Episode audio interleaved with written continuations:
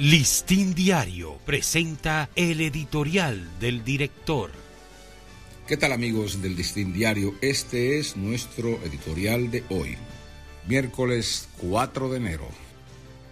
Una decisión acertada.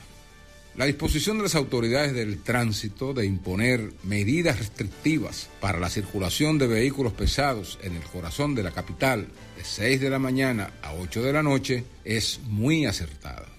Esta regla, comenzada a aplicar ayer, encontró la acostumbrada rebelión de los camioneros, pero no así de los conductores de vehículos de menos de cuatro ejes y de los peatones, quienes la respaldaron por entender que ayuda a minorar los taponamientos del tránsito. Sabemos que los camiones de cuatro ejes en adelante realizan una labor importante de abastecimiento al por mayor pero lo deseable es que solo entren a la ciudad después de las 8 de la noche y hasta las 6 de la mañana. Sin esos vehículos provocando tapones durante el día, el polígono central del Distrito Nacional ganará fluidez y mejor desenvolvimiento del comercio y de las actividades en sentido general.